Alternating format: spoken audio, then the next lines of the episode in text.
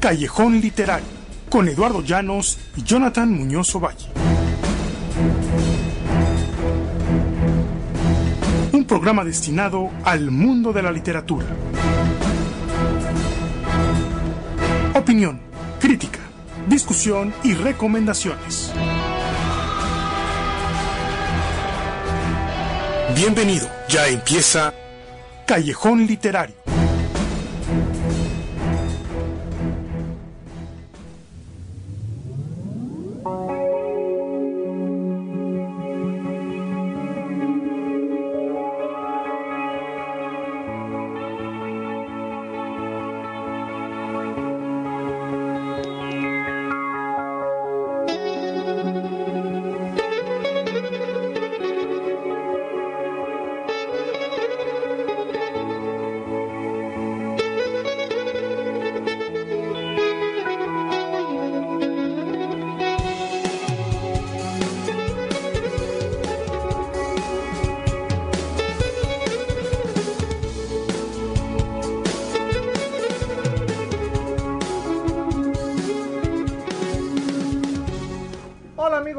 Literario, buenas tardes, gracias por acompañarnos. Ya estamos Jonathan Muñoz Valle y su servidor Eduardo Llanos al aire. Gracias por sintonizarnos y déjenme eh, agradecer el pase de controles y déjame ver el chat.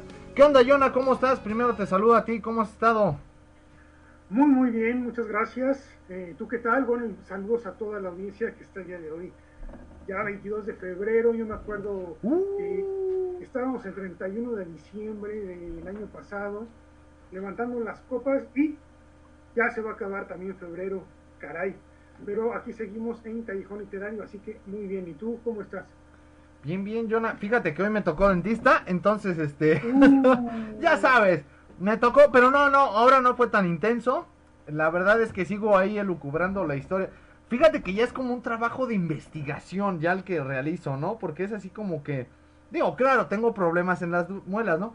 Pero mientras estás ahí recostado, con la luz intensa frente a la cara, pues como que se me empiezan a ocurrir ideas así de, no sé, alguna historia así medio tétrica o medio locochona de algunos fetiches que tengan los dentistas. Saludo a Alejandra Yoya, eso sí, ahí está, saludos a todos. Vamos a ponerles primero aquí en el chat, saludos a todos.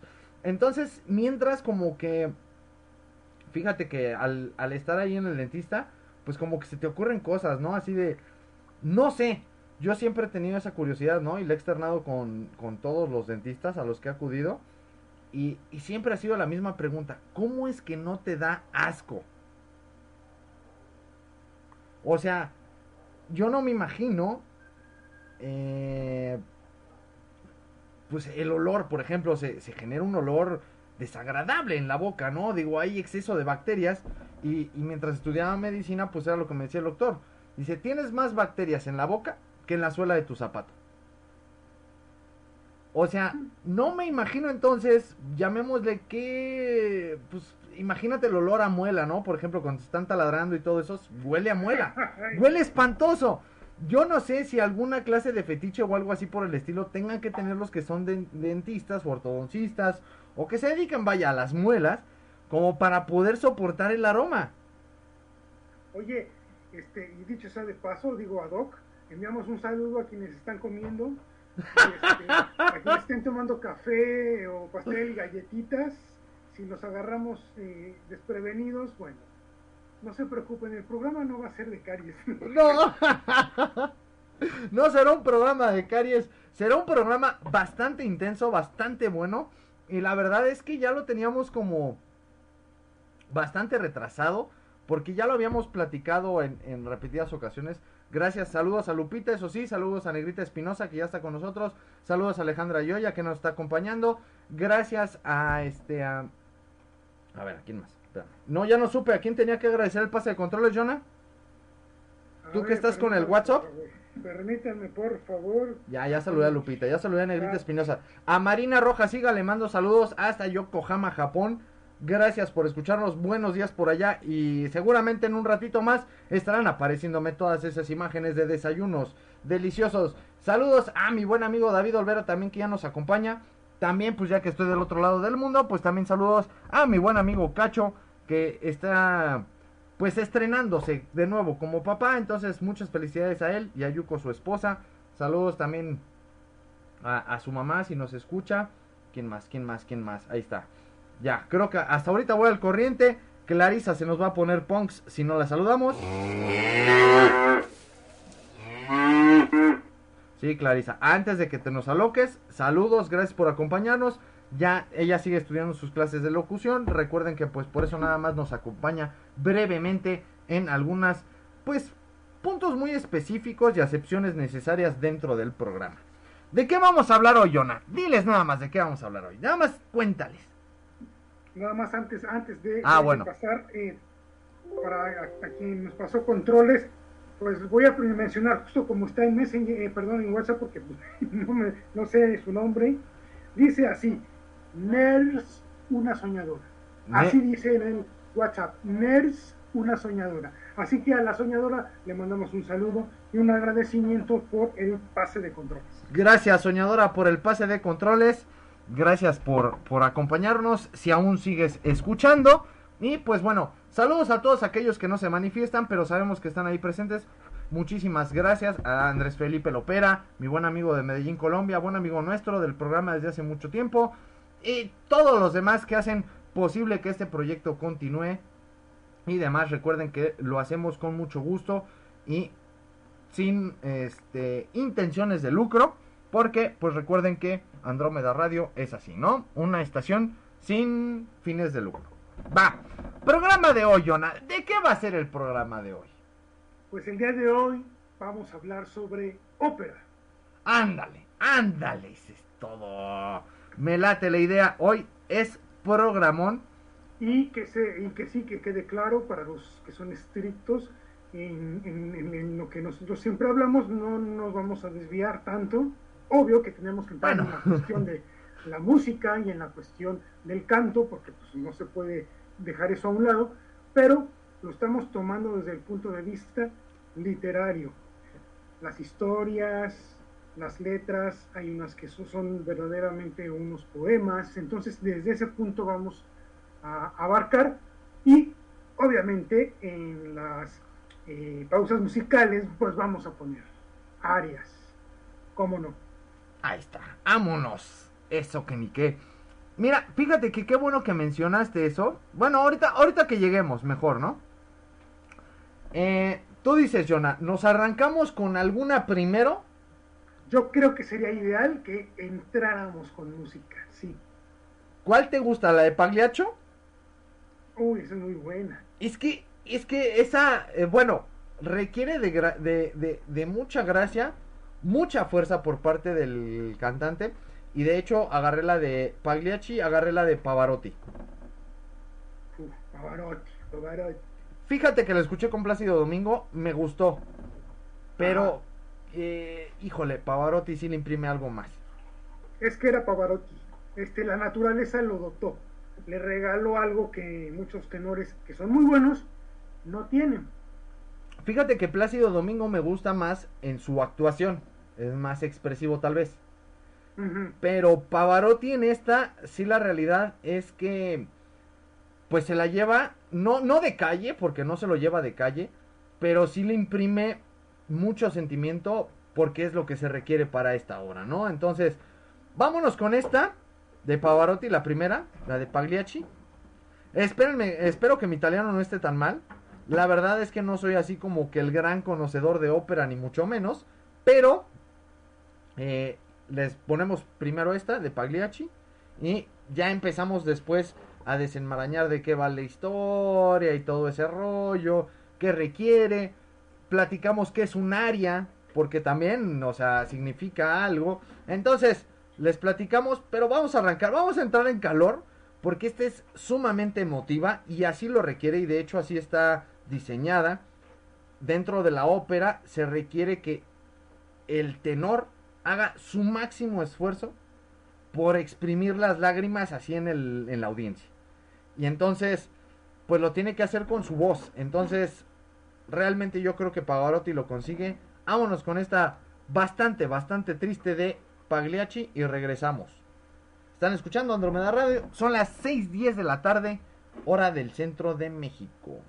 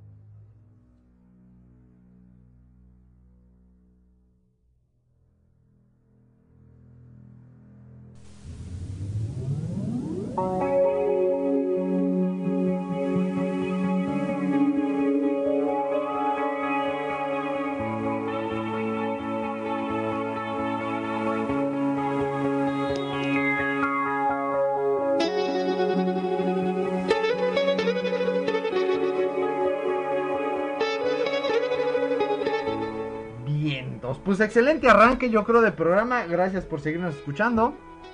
Y pues bueno, esta fue la interpretación de Pagliaccio, de Pagliacci o Pagliaccio, no sé cómo se diga, de este Luciano Pavarotti.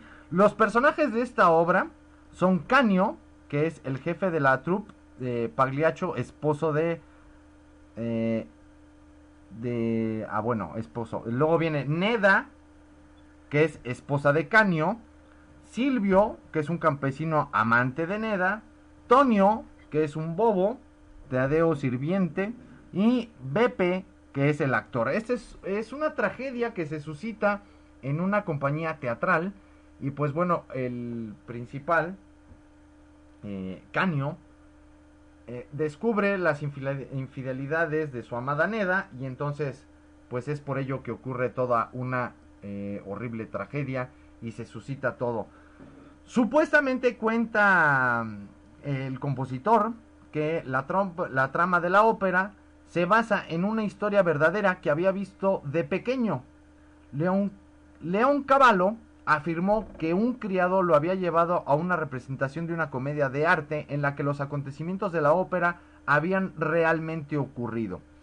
También dijo que su padre, que era un juez, había llevado a cabo la investigación criminal y que tenía documentos que apoyaban estas eh, alegaciones. El el musicógrafo y periodista argentino Claudio Reiter, divulgador especializado en el género operístico, en las óperas, compositores y obras de reduce el relato a reduce, perdón, el relato de León Cavallo. Ahí está. Entonces, pues bueno, dicen que esto se suscitó realmente esta tragedia que ocurre con Neda, que es asesinada porque le entierran un cuchillo y bueno, supuestamente es ahí cuando nuestro protagonista Canio pues tiene que aventarse la eh, seguir con la obra después de haber visto esto y pues bueno, es así que tiene y saca todas las emociones en la presentación de la obra y por eso arranca las lágrimas, ¿no? Con este desgarrador canto y termina con esos eh, pues sollozos y llanto al final, ¿no? Entonces, gran, gran obra para iniciar, Jonah.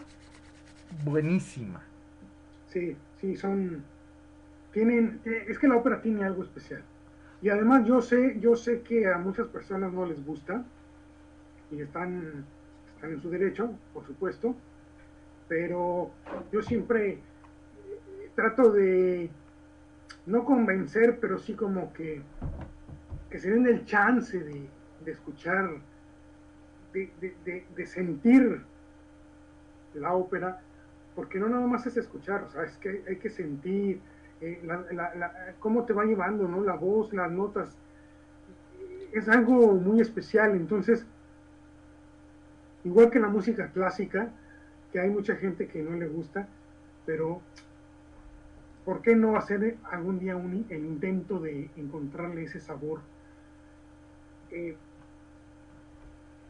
y pues bueno, Estoy totalmente de acuerdo contigo. Además, todo el trasfondo que conlleva y el argumento, las actuaciones, eh, llamémosle que desafortunadamente, a veces por nuestra falta de sensibilidad a la que nos preparan, yo creo que es por ello que, que no tenemos a veces esa conexión con la ópera, porque es como que, ay, música clásica, ay, qué aburrido.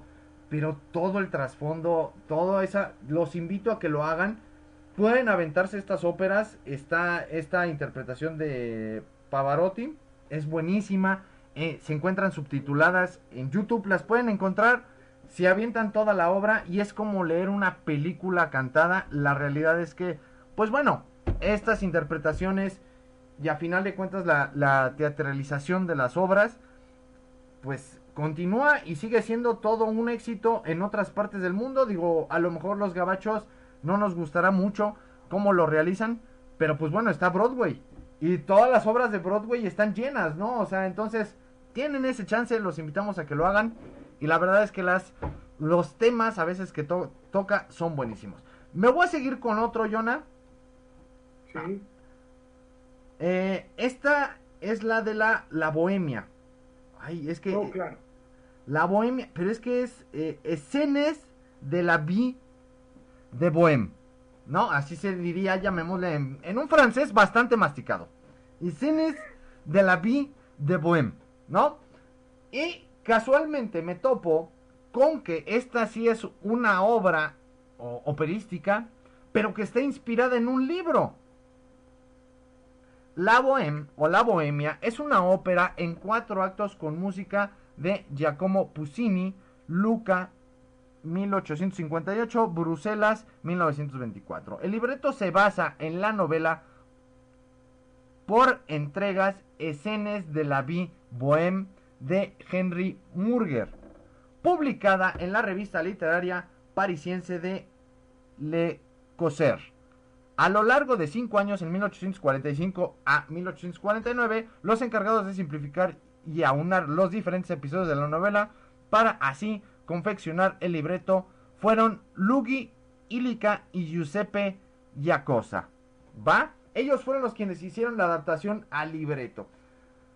Eh, Murger en esta historia nos relata la vida de cuatro bohemios que viven en el barrio latino de París en la década de 1840, que sufren y gozan por amor. El poeta Rodolfo, el pintor Marcelo, el músico eh, Chaunard y el filósofo Colin confrontan las veleidades de la modesta costura Mimi, de la modesta, ajá, de la modesta costurera, perdón, Mimi, y la escandalosa cantante Museta.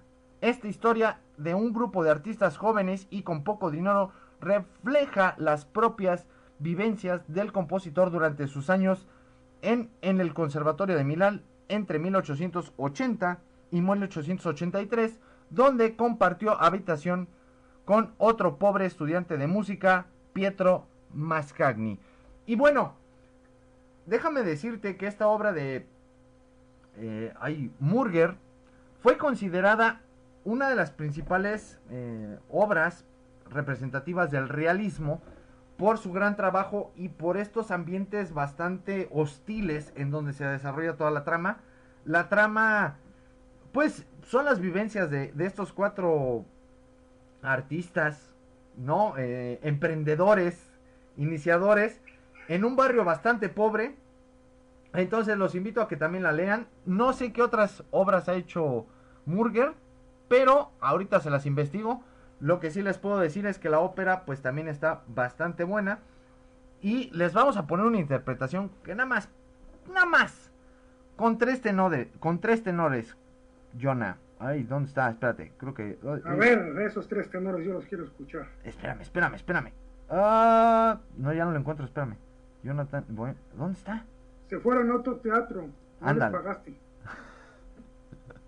es que estoy encontrando la de Va a haber de todo, ¿eh? O sea, ustedes no se preocupen, espérame. Ah, aquí está. Ah, es Luciano Pavarotti. Ah, no, pero este es de León Cavallo. No, espérame, espérame, espérame, espérame. Es que está también Luciano Pavarotti, obviamente. Eh, está... Ay, no lo encuentro. Ah, es Brindis, aquí está. Ah, Brindisi. No, pero Brindisi es de la Traviata. Ah, sí, sí, este es otro entonces, perdón. Espérame, espérame. Por... Híjole, no lo encuentro. Ah, aquí está. Este es de Pusini, perdón. No, este no es de los tres tenores. La de Brindisi es la de los tres tenores, perdón, perdón. Pero es que me estaba guiando por el, por el título de los tres tenores, por eso no lo encontraba. Este es de Pusini, La Bohème. Eh, está muy buena. Yo creo que es una buena recomendación de ópera. Con bastante pues acercamiento a la realidad tal vez de lo que se sigue viviendo en la actualidad o lo que pudiese vivir en la actualidad un artista, ¿no? Yo creo que no, no han pasado, o sea, pasan los años y pasan los años y la vida del artista sigue siendo igual a veces de caótica y pues bueno, el sufrimiento, eh, los desamores y demás pues están a la orden del día. Entonces yo los invito a que la lean, la, la obra de Murger y pues bueno, que también escuchen la ópera de la Bohème, que está muy buena, ¿no? Entonces les voy a dejar un movimiento y regresamos. Ahí está. Y mira, ya se nos está, no, se nos está yendo rápido. Tenemos que hacer rápido el programa, Jonah, porque ya son casi seis y media. Así es. Va, pero bueno, ahí está la Bohème y regresamos.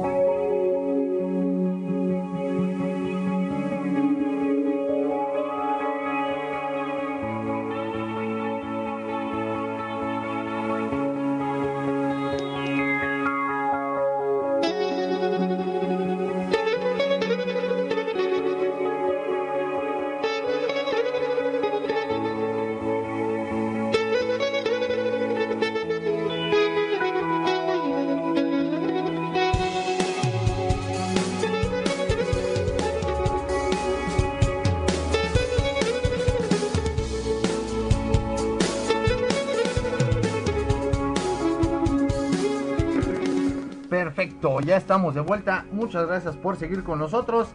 Y bueno, hago aquí la, el paréntesis, ya que se me barrieron ahí los nombres al final. Obviamente por los nervios de no encontrar la canción y entre que buscaba y entre que estoy controlando el SAM y buscando las canciones. Le agradezco a Alejandra Yoya por la sopladota. Los tres tenores son Luciano Pavarotti, José Carreras y Plácido Domingo. Exactamente, esos son los tres tenores. Y los escucharemos en la de Brindisi, que pertenece a la Traviata. ¿O estoy equivocado, Yona? No, es ah, correcto. Perfecto. Entonces, bueno, eso es el dato que les comparto, porque hace ratito se me habían barrido los tres tenores. Y bueno, también había un dato que les había, me había faltado comentarles de que es un aria. Aria, no área, aria. Porque ya estaba yo aquí con que bueno, son 3 centímetros por 2 en un rectángulo. No, espérate, a ver, no es un rectángulo, aguanta, ese es un área.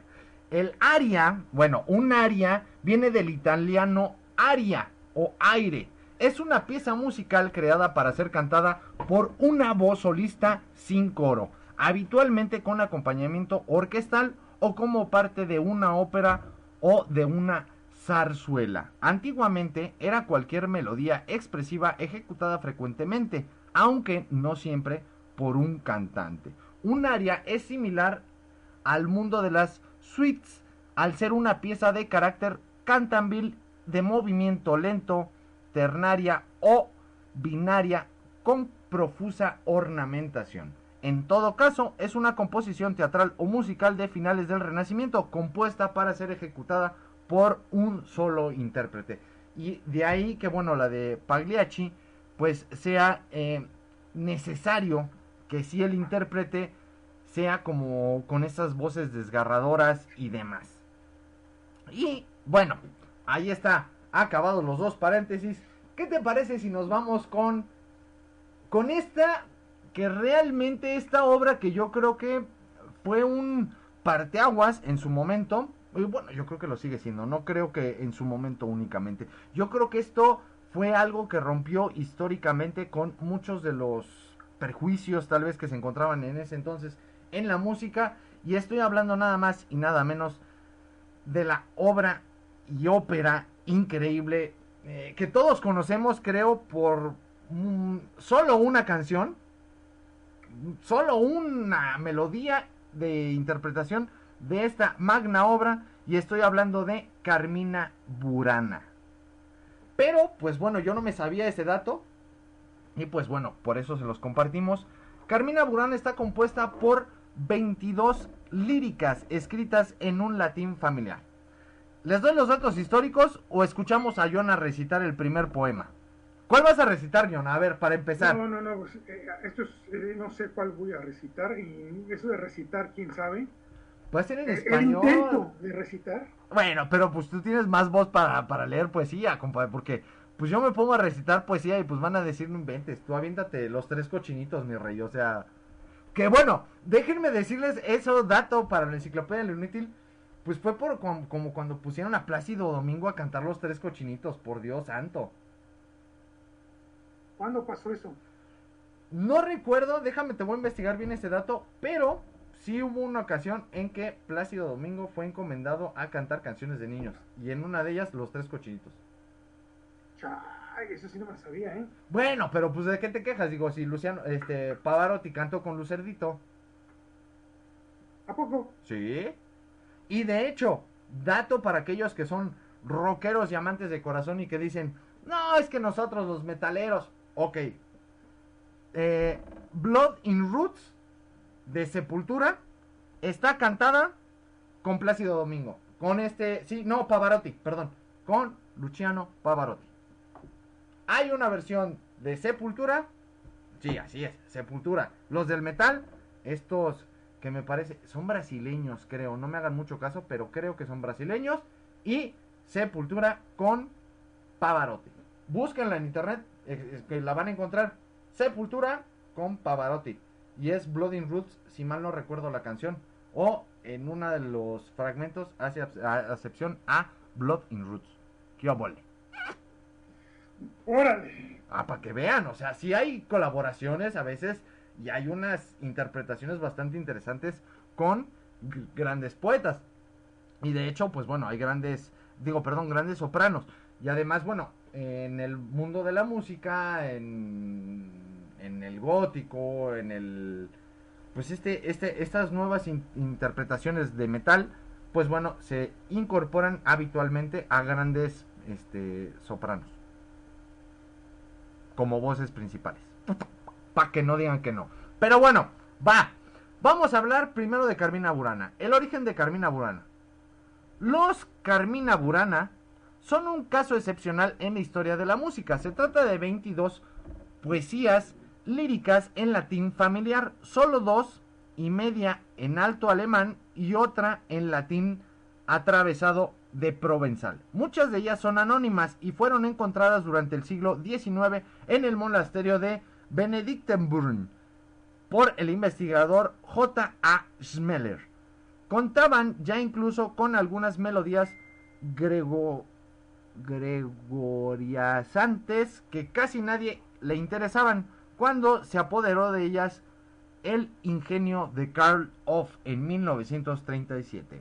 Orff dedicó seleccionar con ayuda de, del musicólogo Michael Hoffman las 22 poesías mencionadas y ponerles una música que cantaran masas de estudiantes y obreros centenares de grupos infantiles. Para ello creó la pintura profana más rítmica y pegajosa que pueda imaginarse, pues llega a lo primitivo y salvaje, basada más en el ritmo y en la recitación que en la melodía y la construida a base de cuartas y quintas robustamente medievales. Usó también los modos eclesiales, pero solo a causa de la distinción lírica inherente a las modalidades gregorianas y la situó después de cada una 12 grandes coros que han inmortalizado a su Carmina Burana.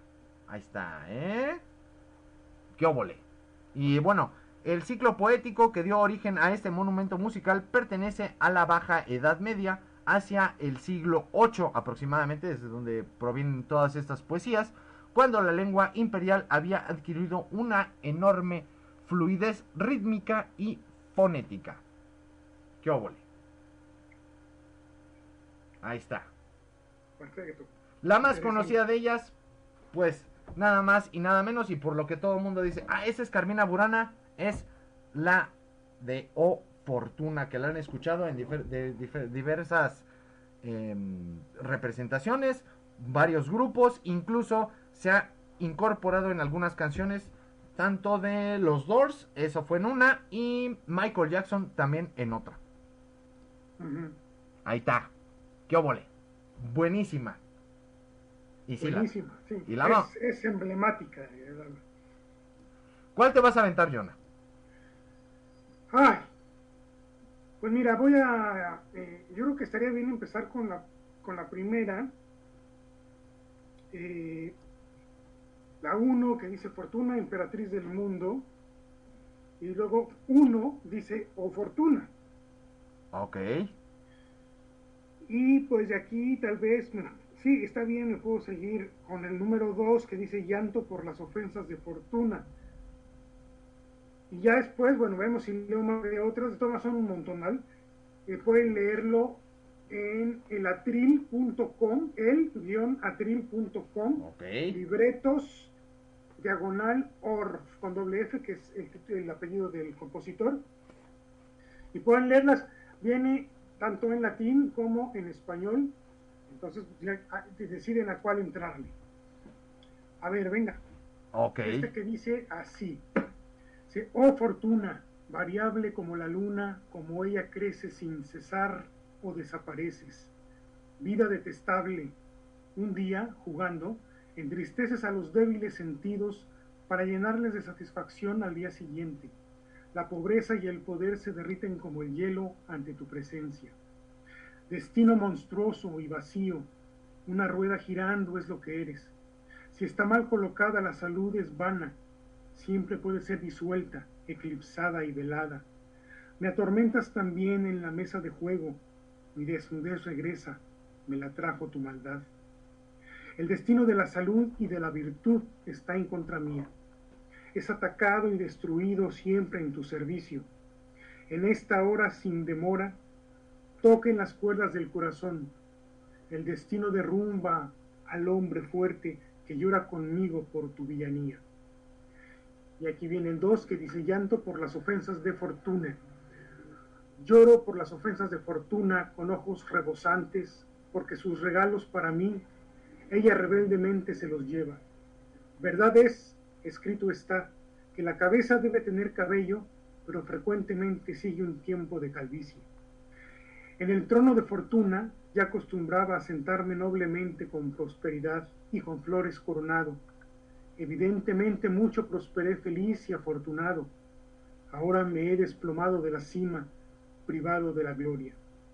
La rueda de la fortuna gira, un hombre es humillado por su caída y otro elevado a las alturas. Todos muy exaltados, el rey se sienta en la cima. permítanle evitar la rutina, ya que bajo la rueda leemos que Écuba es reina. Ahí está este, las primeras, que bueno, como pueden todos saber, eh, todos observar, escuchar, pues creo que dice palabras bastante acertadas de lo que es la vida, ¿no? O sea, Muy lógico, pero fuerte. Sí, sí, sí, sí. No, y no me lo en latín se oye pues fenomenal, digo, eso es más que claro. Sí, en latín es otra cosa. Pero como yo no lo leo, no me atrevo a darles una lectura en latín, pero sí los invito a que cada quien vaya y busque la versión en latín y la lea como quiera. Fíjate Que yo le, yo le encontré también otra página y bueno, ahí se los, se los dejo. eh, la pueden encontrar así. Eh, inútilesmisterios.blogspot.com Esto fue escrito en el 2013. Dice Carmina Burana y otros poemas medievales. Y vienen algunos. eh, da un poquito de preámbulo en esta parte. Y también viene un anónimo, poemas de, del Carmina Burana. El primero es anónimo. Y es. No, está, está padre, está. Madre grito, padre me abofeteó, ambos furiosos. Estoy sola en este cuarto y no puedo jugar afuera. Los vecinos. Ah, no, esto no sé, no sé qué sea. Pero bueno, ok. Eh, y viene Amor, Volad, Undique, eh, O Fortuna, Dulcimé. Y vienen varias poesías medievales. Entonces, viene interes- está interesante. Estas pertenecen a Carmina Burana. Y quiero eh, hacer la, la anotación de que, bueno, acá David en el otro lado, lo tengo en el otro chat, es que no lo tengo abierto en la compu porque si no van a estar escuchando las notificaciones. David me hace un- una, un- una puntualización bastante interesante que sí es cierto. Hay una melodía de Gianni, escrita por Gianni, que se llama Aria. Ah, sí.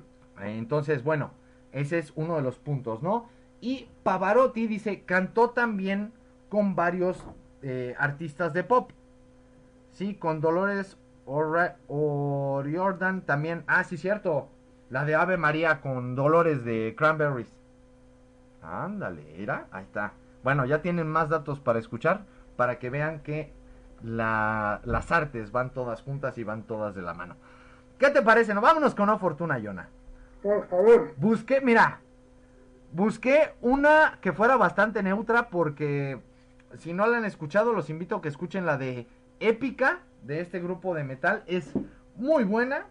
Hay otra versión de Derion que también es buenísima de O Fortuna. Hay otra de Transiberian Orchestra. Los invito a que la escuchen. También es buenísima. O sea, es que básicamente no tiene elementos metálicos. Sin embargo, esos guitarrazos de pronto sí le dan un poquito más de fuerza.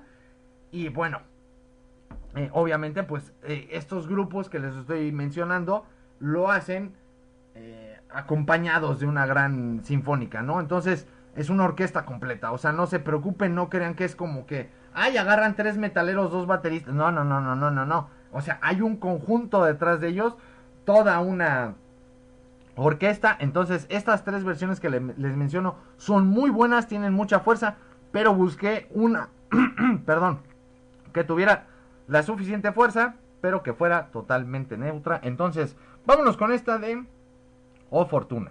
Y regresamos.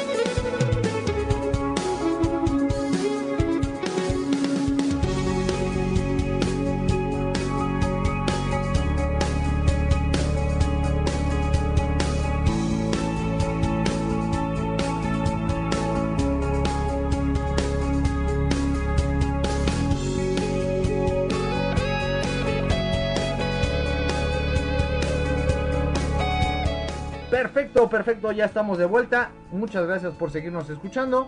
¿Qué tal? No, no, no, es que Fortuna es otro boleto. Y la verdad es que ahí está. Busqué una que fuera totalmente neutra.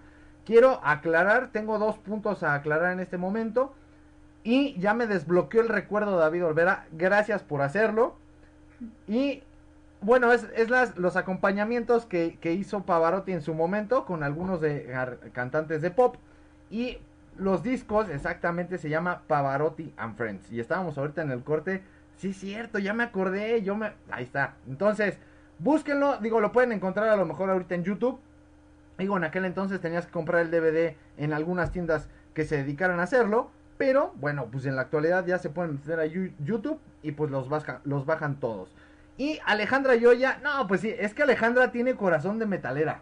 Una de dos, o es bien metalera, Alejandra, acláranos eso, ¿eres bien metalera o tienes corazón de metalera? Pero bueno, el metal sinfónico y el rock sinfónico tienen una calidad similar a la música clásica, eso es definitivo y ahí está. Para aquellos que dicen, es que es puro ruido, naranjas dulces, limón partido, el rock es puro amor.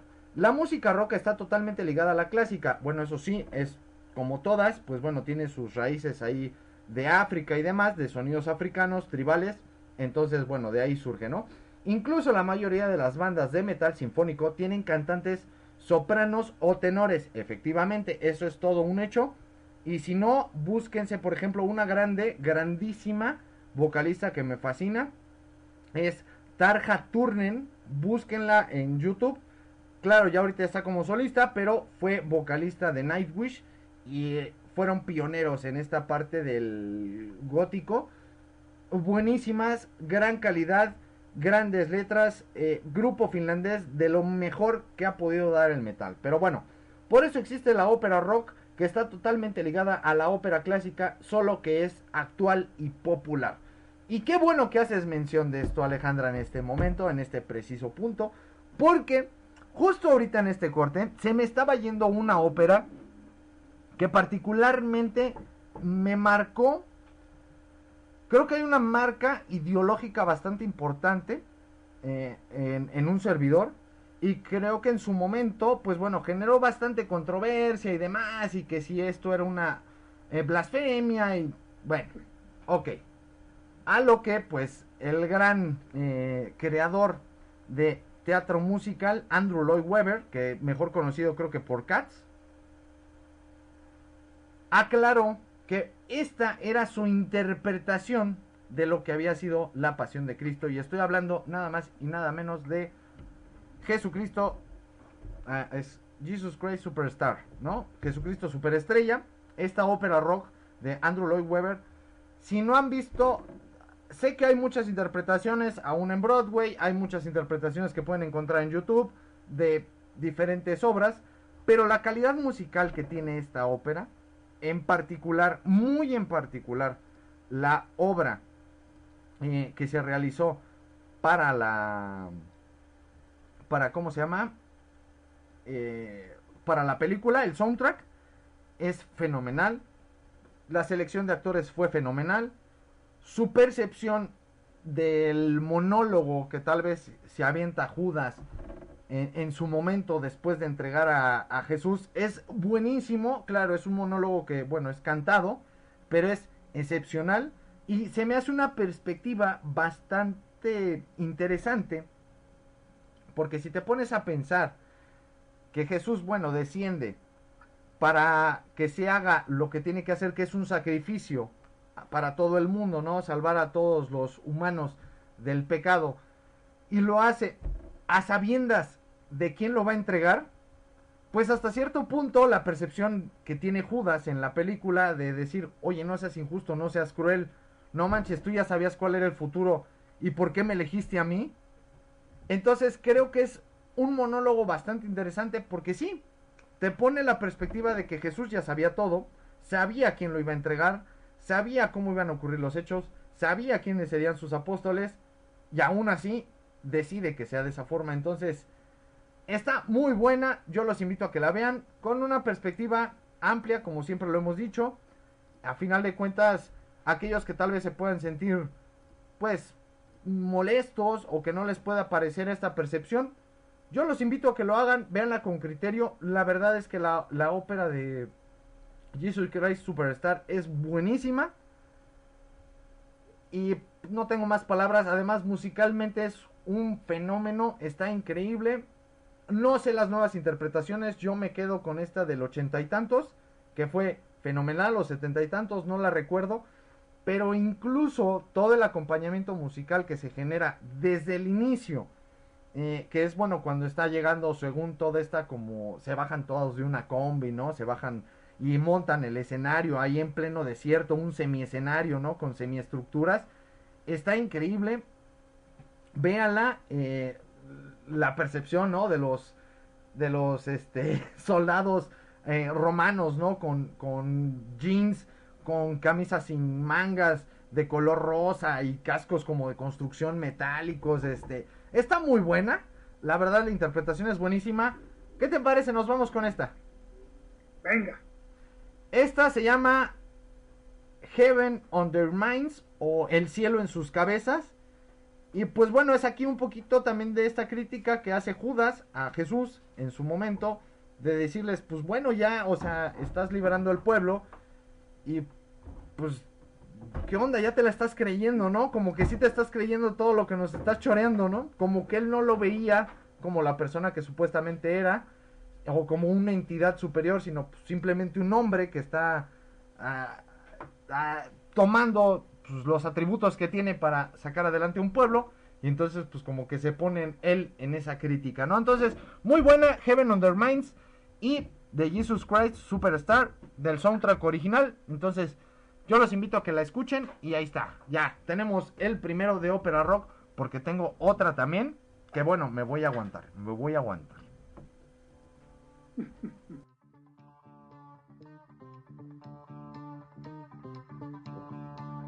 My mind is clearer now. At last, all too well, I can see where we all soon will be. If you strip away the myth from the man, you will see where we all soon will be. Jesus! You've started to believe the things they say of you. You really do believe this talk of God is true. And all the good you've done will soon get swept away. You've begun to matter more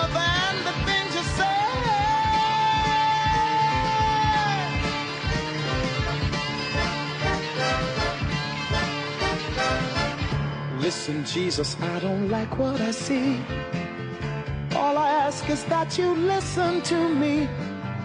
And remember, I've been your right hand man all along. You have set them all on fire. They think they found a new Messiah. And they'll hurt you when they find they're wrong. I remember when this whole thing began. No talk of God, then we called you a man. And believe me, my admiration for you hasn't died. But every word you say today gets twisted round some other way. And they'll hurt you if they think you've lied. Nazareth, your famous son, should have stayed a greater known. Like his father carving wood, he'd have made good. Tables, chairs, and oaken chests would have suited Jesus best. He'd have caused nobody harm, no one alarm. Listen, Jesus, do you care for your race? Don't you see we must keep in our place? We are occupied.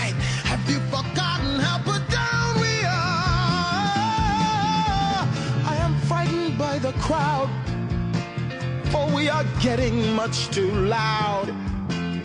And they'll crush us if we go too far. If we go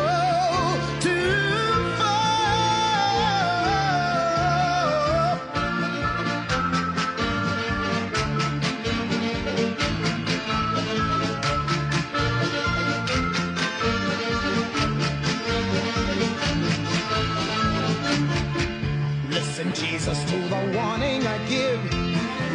Please remember that I want us to live. But it's sad to see our chances weakening with every year. Your followers are blind. Too much heaven on their minds. It was beautiful, but now it's sour. Yes, it's all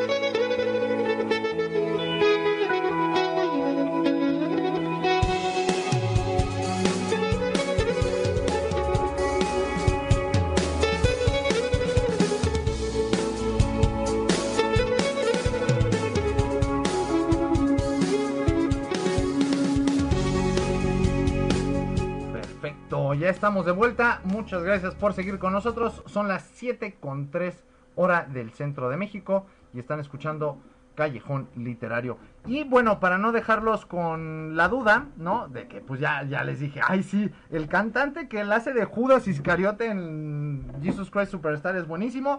Bueno, es nada más y nada menos que Carl Anderson, eh, cantante americano.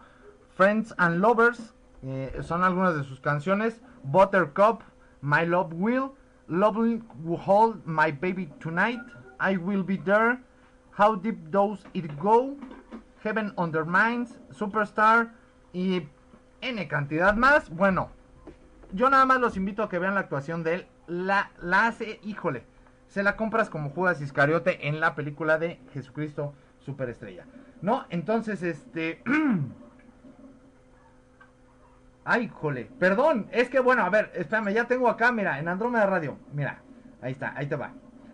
Eh, dice Alejandra, y es que yo no lo sabía, discúlpenme, a veces estoy tan desconectado con los tiempos que ni tiempo nos da de meterme a escuchar algunos programas de Andrómeda Radio. Digo, sí, ahí sí me, me tengo que ser honesto, porque a veces no tengo el tiempo y se me va la programación y pues, digo, ya cuando me acuerdo de quién era el programa, ching, ya pasó la hora.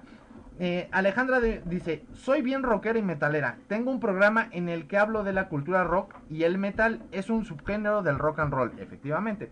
Ahí está. Ayer hablé sobre ópera rock coincidentemente. Ándale, qué óvole, ¿eh? Y las dos óperas rock más famosas son Tommy. Eso es todo.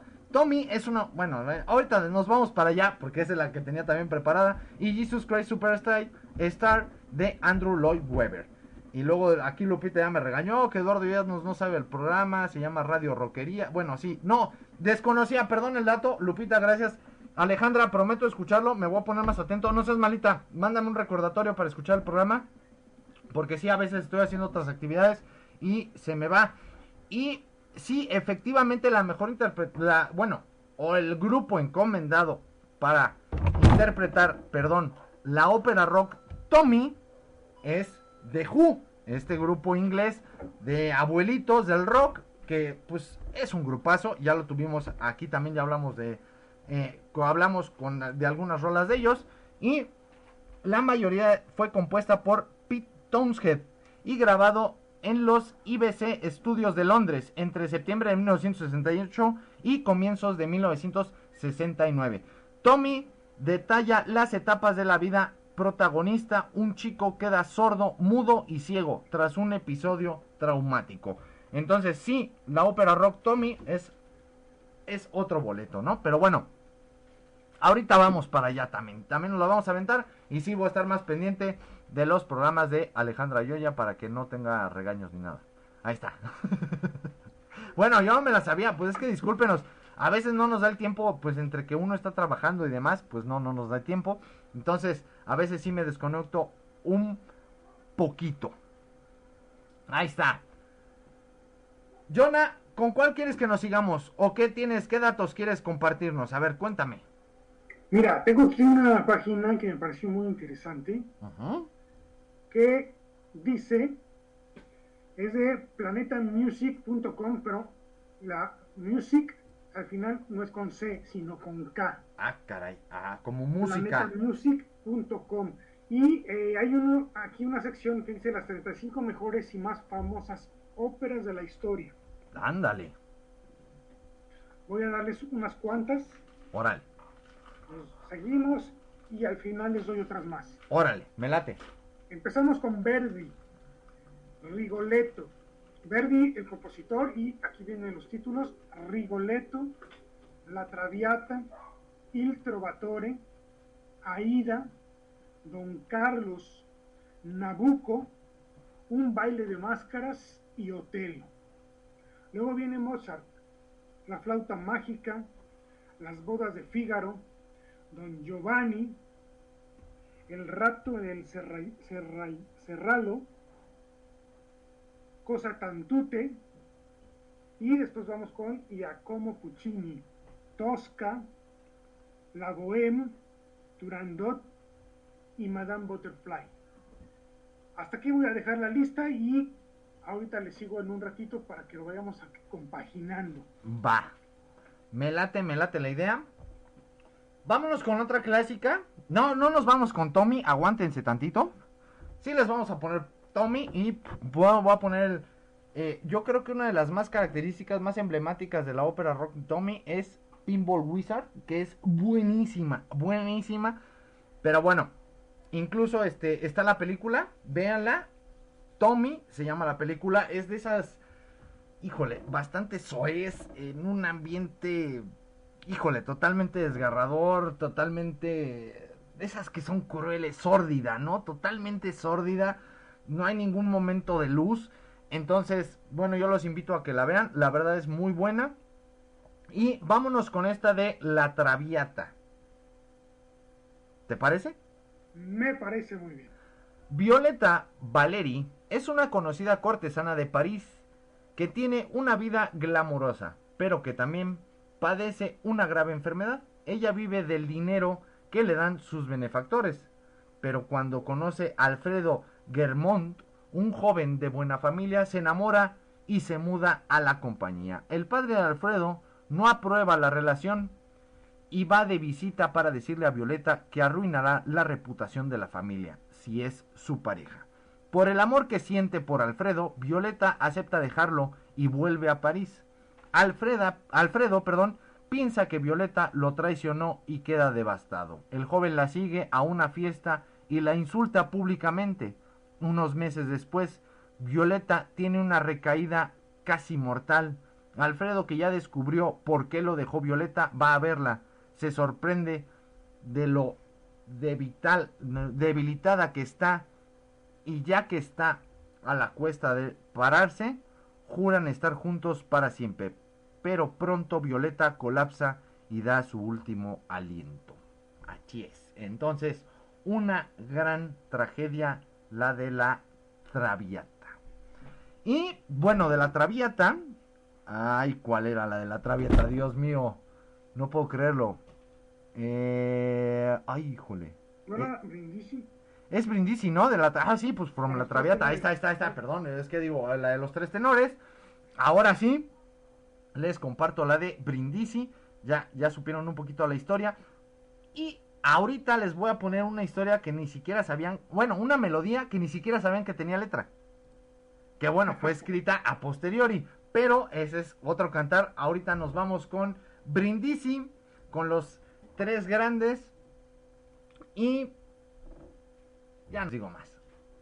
Vámonos.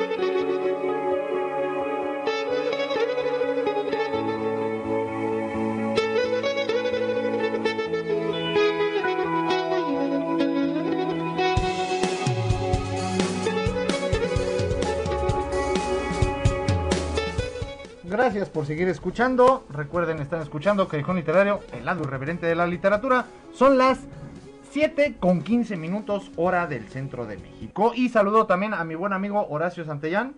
Bueno, saludamos, ¿no? A Jonah y un servidor, pero bueno, yo lo digo, ahí está, gracias por acompañarnos, buenas noches, dice gracias por la traviata, no hombre, gracias a ti por estar con nosotros, gracias por acompañarnos, ahí está, a ver Jonah, ah, es que hay varias versiones, oh sí, sí cierto, aquí también David Olvera, quiero que no se me vaya el apunte, habla de Madame Butterfly, es que hay varias versiones, y te mando saludos a Maya, gracias, también saludos. A Maya, gracias por escucharnos, ahí está, porque luego vienen.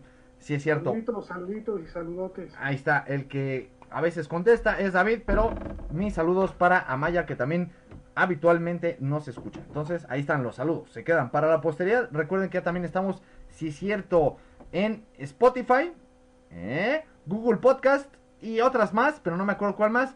Y recuerden escucharnos en evox.com. Muy bien. Ahora. Me parece ya ya se está abriendo más. Eh, al rato estaremos sin. No, mejor no digo nada. No, ni TikTok. Ya, salir me iba a salir una marca. no, sin marca, Jonas, sin marca. Recuerda que son sin fines de lucro. Ahí está. Así es. Va, dale, Joana, dale. Síguele con la lista. Miren, ahora tenemos aquí a Yuachino Rossini con El Barbero de Sevilla y la Cenerentola. Después está Richard Wagner con Tannhauser, Tristan e Isolda, La Valquiria, uh. Parsifal, El Oro del Rin. Luego está Gaetano Donizetti, El Elixir del Amor, Lucía de la Mermur, Don Pascual. Después está George Bizet con Carmen. Luego tenemos a Vicenzo Bellini con Norma. Después está Johann Strauss, hijo, con Die Fledermaus. Tchaikovsky con Eugenio Onegin. Charles Gounod con Fausto. Camille Saint-Saëns con Sansón y Dalila. Y Ruggiero Leoncavallo con Pagliacci, que ya le escuchamos al principio. Y bueno, pues esas son las eh, mejores y más famosas óperas según este sitio de Planet, planetamusic.com. Ahí está, excelente. Y además, bueno, ahorita acabas de mencionar un personaje icónico en la historia, que es Percival. Y pues Percival, bueno, tiene muchas interpretaciones, dependiendo de en qué cultura se ha mencionado. Y bueno, ya después hablaremos ahí de, de cuestiones más, a lo mejor esotéricas, en donde incluso en algún punto se considera que Percival pues viene a ser este básicamente la descendencia de Cristo. Entonces, bueno, ya eso nos meteremos después en camisa de once varas. Ay, caray, ahí está. No sé por qué eso no. Camisa de once varas con las cuestiones esotéricas y todo lo que tiene oculto. Pero, eh, fíjate que metí ahorita el siguiente lugar en que escucharemos.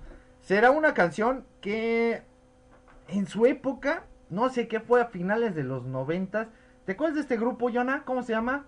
Eh, ¿Era? ¿Lo recuerdas? Ah, claro que sí, cómo no.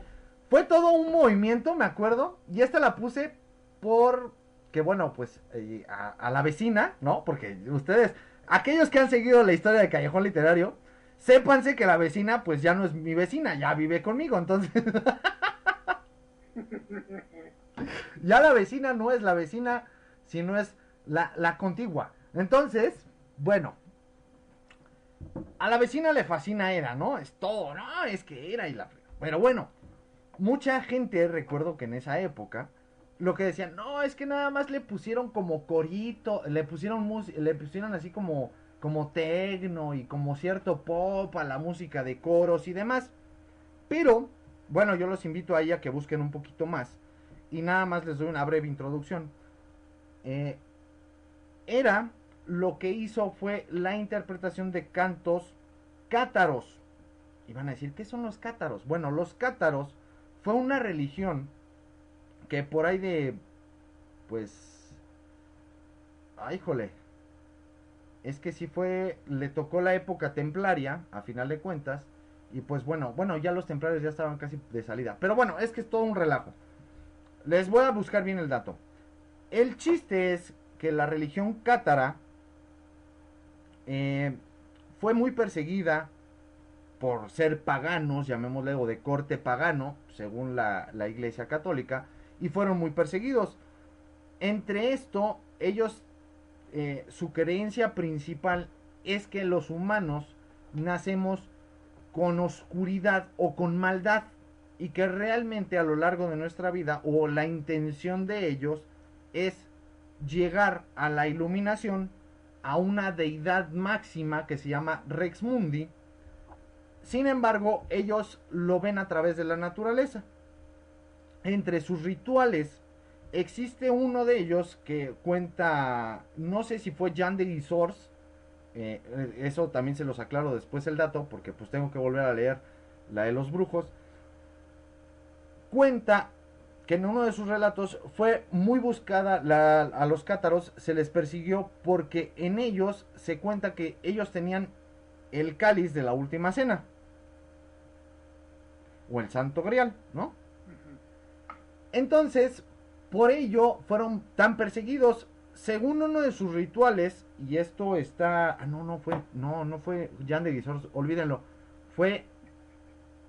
Ay, es que no me acuerdo si fue San Bernardo el que lo descubrió. Pero bueno, acudió a uno de estos rituales de los cátaros. Y su principal, llamémosle sacerdote, sale en uno de los rituales con una copa, un cáliz, del que después de unas invocaciones y ciertos rituales y ciertos elementos que también combinan hasta cierto punto la alquimia, aparece una cabeza en dicho cáliz y se dice que es la cabeza de Jesús.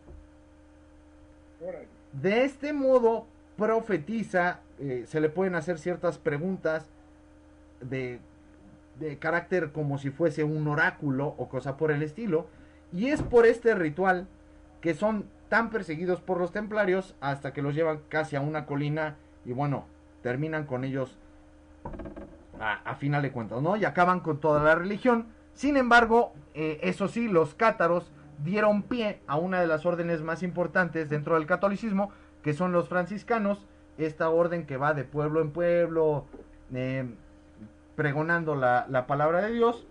De esa forma nace, porque los cátaros, a final de cuentas, empiezan a ganar grandes atributos en toda Europa, eh, principalmente en la parte norte, por eh, estar más acercados hacia el pueblo, ¿no? Y tener toda esta característica de mm, naturaleza, de hablar con los elementos naturales y demás, ¿no? Entonces, según ellos, lo que estamos viviendo nosotros, pues bueno, es como vivir dentro de un pozo lleno de oscuridad y que lo que tratamos de alcanzar es esa bondad, ¿no? Entonces, por ello es que metí esta de Era, una de las más populares, o si no es que la más famosa de todas, y estamos hablando de la de Ameno, que es así una, una obra coral que pues combina así elementos electrónicos, que también combina ciertos elementos así medios tribales, pero que se me hizo una gran aportación musical, entonces por eso decidimos meterla en este programa, perdón, de ópera. Así como tal, no es una ópera, pero bueno. A ver, mira, aquí viene, esperan, déjenme, antes de, de irme. ¡Uy! Híjole, no manches. Es que ahora sí nos están desbloqueando recuerdos.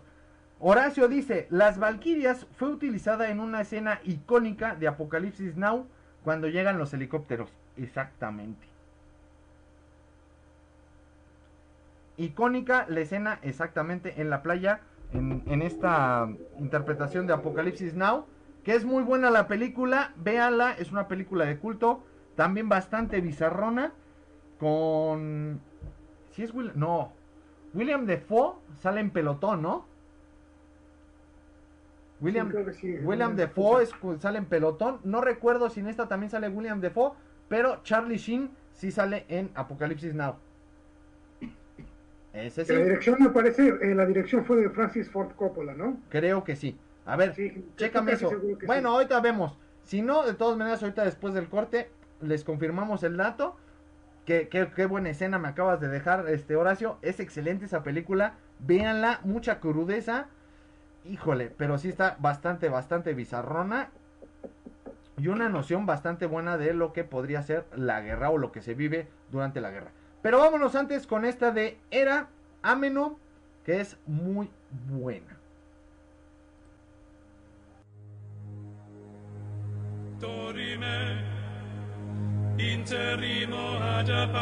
dorime ameno ameno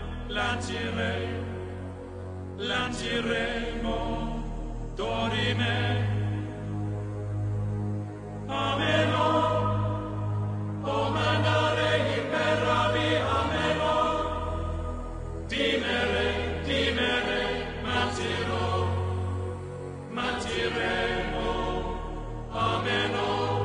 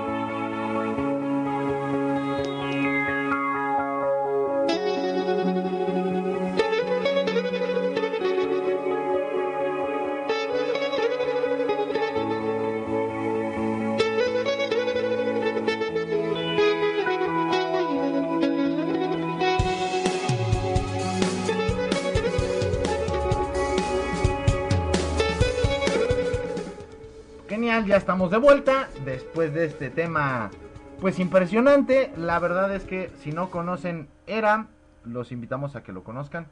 Mm, Tienen varios discos, no recuerdo cuántos, o sea, yo me perdí, creo que después del Era 2, ya no sé después de ahí cuántos sacaron, cuántos volúmenes, creo que son como 7 u 8, no sé cuántos se llevan, y cuántas reinterpretaciones a veces de algunas, porque incluso hasta remix hicieron de varias. Ahí está. Y bueno, ya no tuvimos que investigar el dato, démosle las gracias a Horacio Santellán, nuestro buen amigo.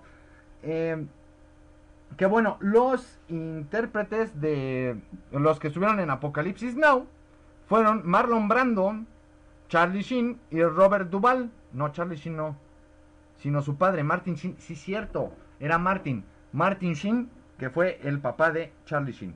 Es excelente esa versión de Era. Ah, sí, claro. Eh, Ame no es muy buena.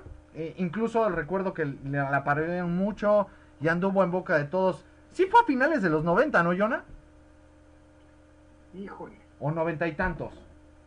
Fue 96. Por ahí, ¿no? Más o menos. Yo Es que como no lo he dicho varias veces, este, soy, soy muy malón para el cine, yo no tengo cultura de cine, la verdad. Este, no, no, no sé de fechas, no sé de películas, de directores, de No. actores, a menos que sean sumamente famosos, pero no, yo no me la sé. No, no, no. Apocalipsis Now es más vieja. Esa sí me queda más que claro. Pero la de el, el grupo era salió a mediados de los 90, creo, según yo, no me acuerdo. Pero bueno, buenísima. Y qué bueno que nos dice el elenco de Apocalipsis Now, Horacio, porque vean, para que vean que no está escrito nada, ¿eh? Eh, esto da pie nada más y nada menos que a la siguiente ópera. Que dices, ¿cómo la...? Ah, claro que yes. Bueno, Marlon Brandon fue el intérprete de El Padrino. De hecho, es El Padrino. Aquel personaje que muchos de ustedes o muchas personas incluso está eh, contemplado realmente como una de las películas menos vistas, pero que más personas aseguran haber visto simplemente por aquella escena icónica en donde le besan la mano a, a Marlon Brando, ¿no? Y le dicen padrino. E incluso muchos de las, de las escenas, ¿no? Dicen, padrino. Pero realmente el que hablaba con voz ronca no es otro ni más ni menos que es Marlon Brando. O sea, porque él es el que está cansado, no aquel que fue a darle el beso en la mano. Pero bueno, muchos aseguran haberla visto. Y esto da pie a nada más y nada menos que el tema del padrino. Y como que, pues el tema del padrino, pues ¿qué tiene que ver? Pues déjenme decirles que sí existe una versión en donde el tema del padrino tiene voz. La letra es una versión libérica del Speak Slowly Love que escribe Larry Kusik. Y en ella Gianni Morandi nos habla de una relación secreta prohibida que mantiene con su amada. Todo se tiene que hacer en voz baja, a escondidas, para que ni el cielo les descubra. Pero a ellos les vale esos momentos en los que viven el amor con tal intensidad que nunca otro como este existirá. Ahí está, ¿eh? Entonces, así es. El Padrino, este tema icónico del cine y pues de la literatura, a final de cuentas, tiene un tema. Parla più piano. El tema del padrino. ¿Eh? ¿Qué tal? Y me busqué la interpretación. Esta interpretación fue eh, por Jonathan Anthony. Mira, Jonathan Antoine, o no sé cómo se, se, se diga. Creo que es Antoine. No, no podría ser Antoine. Porque se escribe Antoine. Entonces, pues es Antoine. Según yo. No es Antoine, Antón. para mí es Toñito. Para mí es Juan Antonio. y se acabó. Es Jonathan Ese. Eh, pues ahí está. Y es Parla Piu Piano de Godfather Dem. Entonces, los dejamos con esta interpretación que está muy, muy buena. Y regresamos. But now, uh, I would like to explore some of the more kind of classical Italianate repertoire. And we can take a dip into some of the most beautiful Italian songs ever written, from the late 1800s to the late 80s. The first is Parla più piano, more often known as the Godfather theme.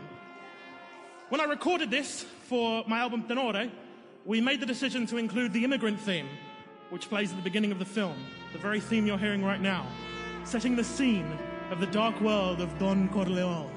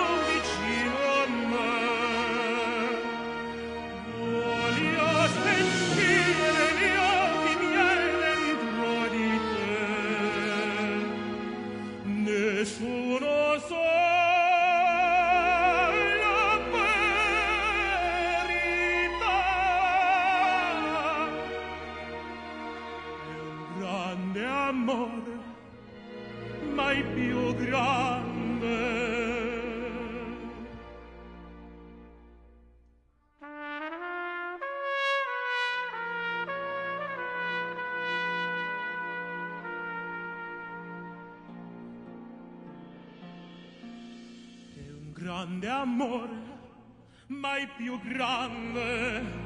Eh, Esiste.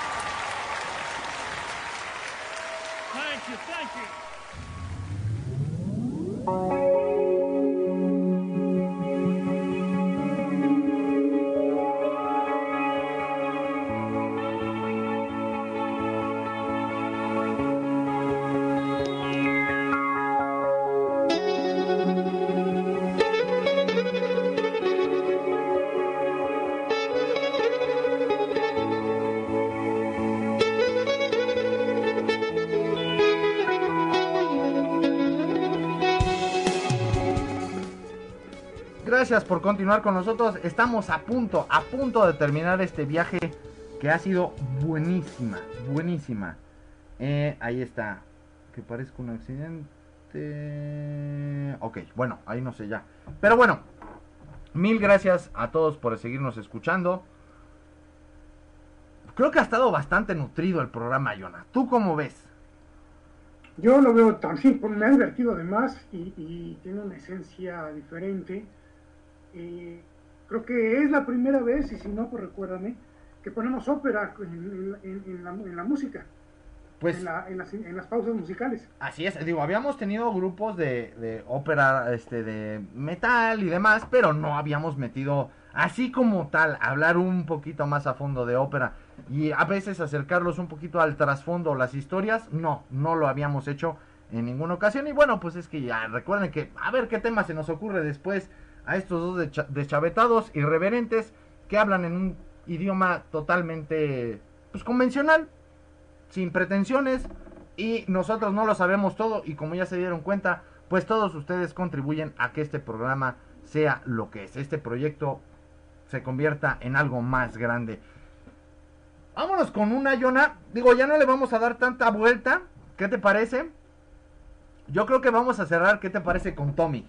Cerramos con algo así movido que es The Who con Pinball Wizard, que para que ahora sí que el ombliguito de semana les quede buena energía, ¿no? Entonces, no nos vamos a ir con nada dramático al final para que ni se nos entristezca ni nada, sino que terminen con toda la emoción al tope, ¿no? Con este rock de Who. Pero antes de ello, eh, la ópera de Nessun Dorma. Ándale. Ambientada en la China milenaria, la ópera narra la historia de la cruel princesa Turandón, Turandot, quien en venganza a su antepa- antepasada mancillada, decapita a sus pretendientes si no responden a tres adivinanzas. Eh, Esta fue recomendación directamente de Jonah. que dicho, dicho sea de paso, es dentro de mis eh, canciones favoritas de todos los tiempos. Ah, ahí está. ¿Está en, en el top top 5 o top 10, Jonah? Sí, en el top 5 sin problema. ¡Ay, papá! fascina. Ento- así de buena, órale. Pues ya escucharon ahí la recomendación de Jonah. Es, eh, y tiene que ser la interpretación de Pavarotti, supongo, ¿no? Por supuesto, por supuesto, con Pavarotti es la versión que a mí me fascina. Va. Pues vamos a escuchar esta recomendación de Jonah y esta petición de Jonah, que era así como, es obligada, o está o está. Y ahí está. Entonces, vámonos con esta de Luciano Pavarotti, Nessun Dorma. Y regresamos. Ya no les damos más vueltas. Vámonos con la siguiente.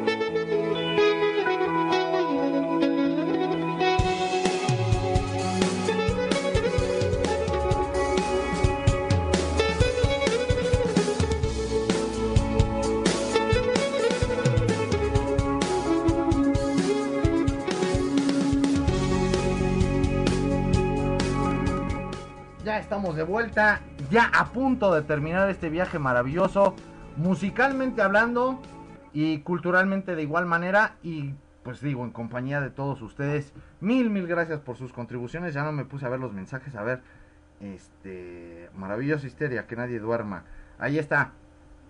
Bueno, eh, creo que se quedan en compañía, de hecho, de, de mi buen amigo Horacio Santellán después de este programa, pero eh, vamos con otra. ¿A ti qué te ha parecido, Jonah? No, sí, con razón está en tu top 5, me queda claro. ¿Qué me ha parecido en eso normal o el programa? El programa, en general. Ah, es que yo ya me, me fui, yo ya no supe. No, no, pues no. Es que, muy bien, ah, te digo que me ha gustado mucho, me he divertido, le hemos dado una esencia diferente. Eh, la ópera, como lo dije en un principio, siempre deja algo diferente, que, que tiene un plus, sin menospreciar a otros géneros musicales, tiene un plus. Y me, imagino que es simplemente por el rango de voz, por, por, por las notas que logran alcanzar, la manera de cantar, que, que es totalmente distinto, ¿no? Entonces, eh, eso para mí es algo muy, muy rico, muy sabroso. Así que me ha gustado el programa mucho. Ahí está. Entonces, para aquellos que, digo, claro, nosotros nada más les estamos poniendo algunos movimientos de los más importantes o algunos de los actos más importantes dentro de las óperas. Tampoco sientan que por no haber escuchado una ópera completa de las más pesadas, pues ya no son conocedores. No, no, no.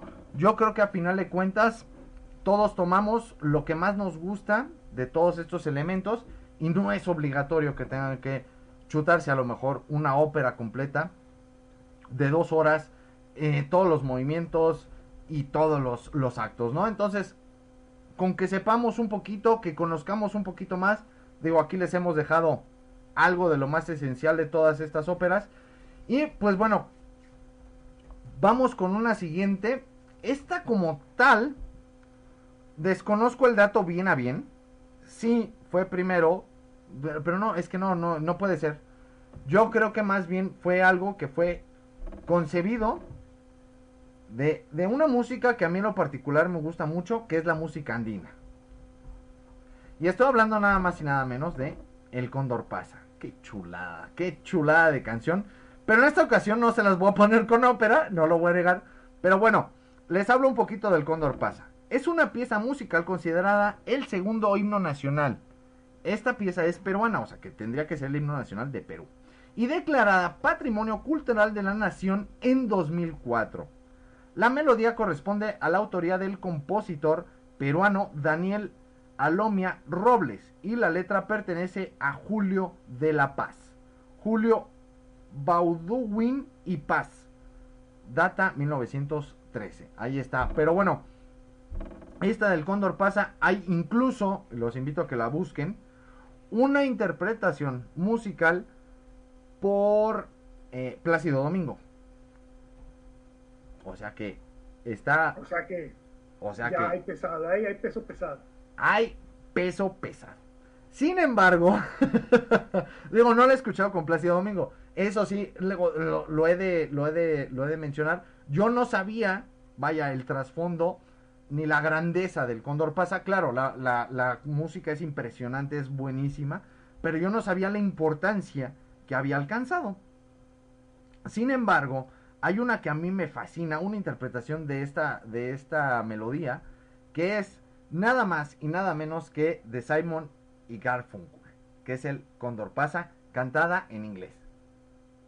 Ok.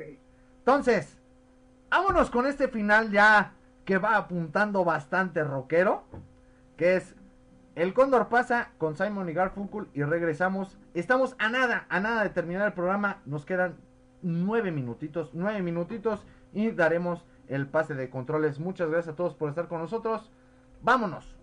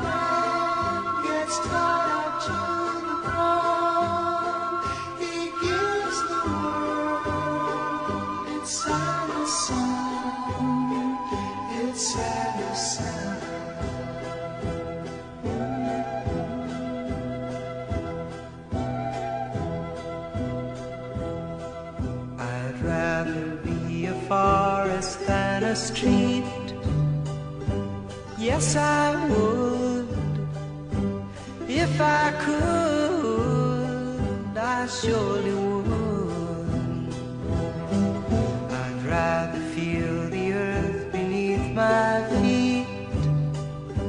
Yes, I would.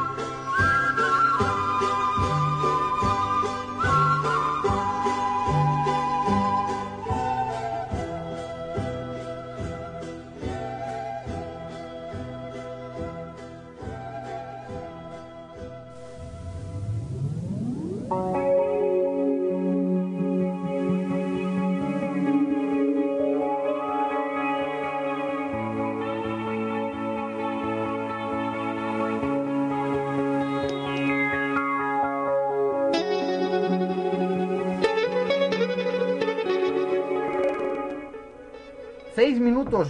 Seis minutos y terminamos. Gracias por acompañarnos. Están escuchando Callejón Literario, el lado irreverente de la literatura.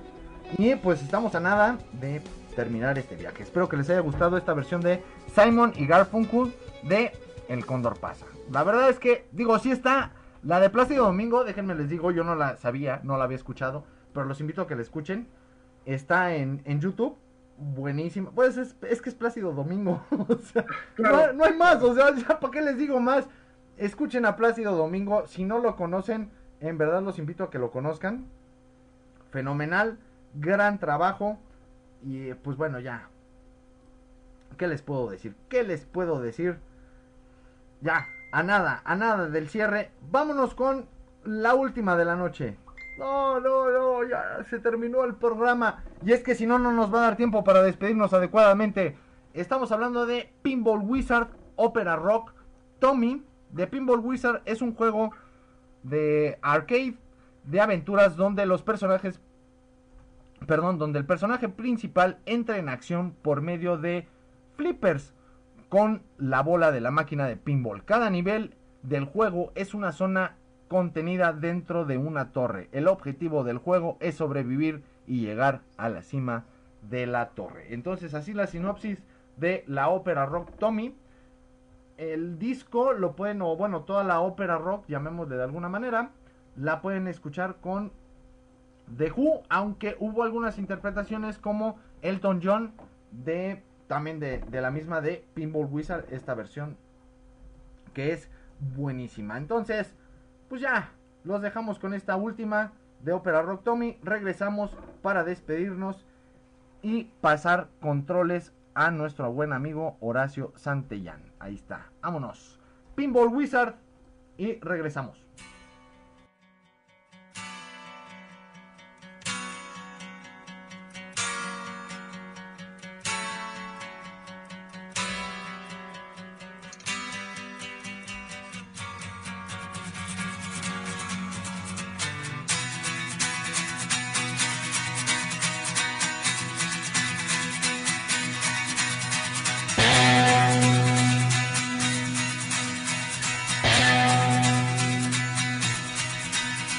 Ever since I was a young boy, I played the silver ball. From Soho down to Brighton, I must have played them all. But I ain't seen nothing like him in any amusement hall. That deaf, dumb, and blind kid sure plays a mean pinball.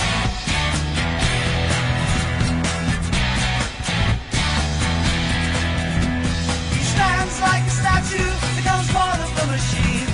Feeling all the bumpers,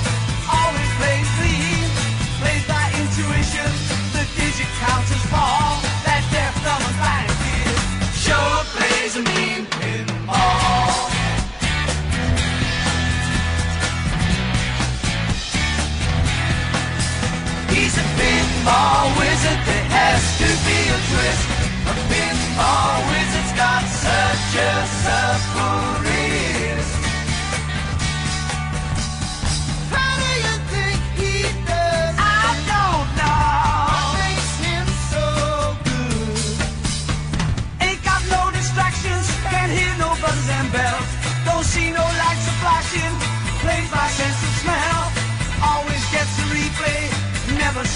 Oh.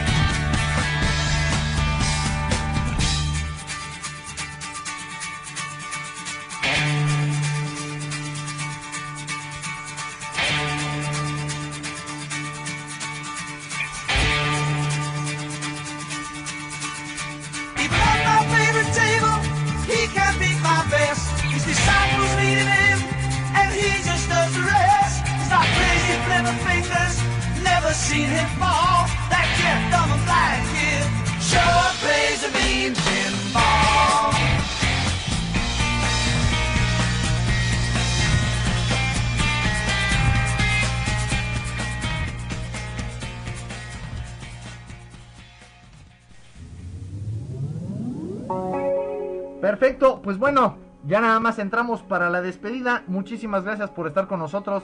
Recuerden que se quedan en compañía de nuestro buen amigo Horacio Santellán. Jonah, ¿qué tal el programa? Despedida, últimos segundos. Súper, súper, súper bien. La verdad me gustó mucho. Buenas rolas, como de que no. Y pues nada, gracias a todos por habernos escuchado. Muchas gracias. Un saludo, un abrazo donde quiera que se encuentren. Y Lalo, un gusto como siempre. Saludos también hasta allá. Gracias, A- a igualmente, la Jonah. montaña donde vives. A la montaña. Gracias a todos ustedes por acompañarnos. Gracias por hacer este programa tan divertido, tan genial. Los dejamos en compañía de nuestro buen amigo Horacio Santellán. Nos escuchamos dentro de 15 días. Esto fue Callejón Literario, el lado irreverente de la literatura. Esto fue Callejón Literario con Eduardo Llanos y Jonathan Muñoz Valle. Gracias por escucharnos. Hasta la próxima semana.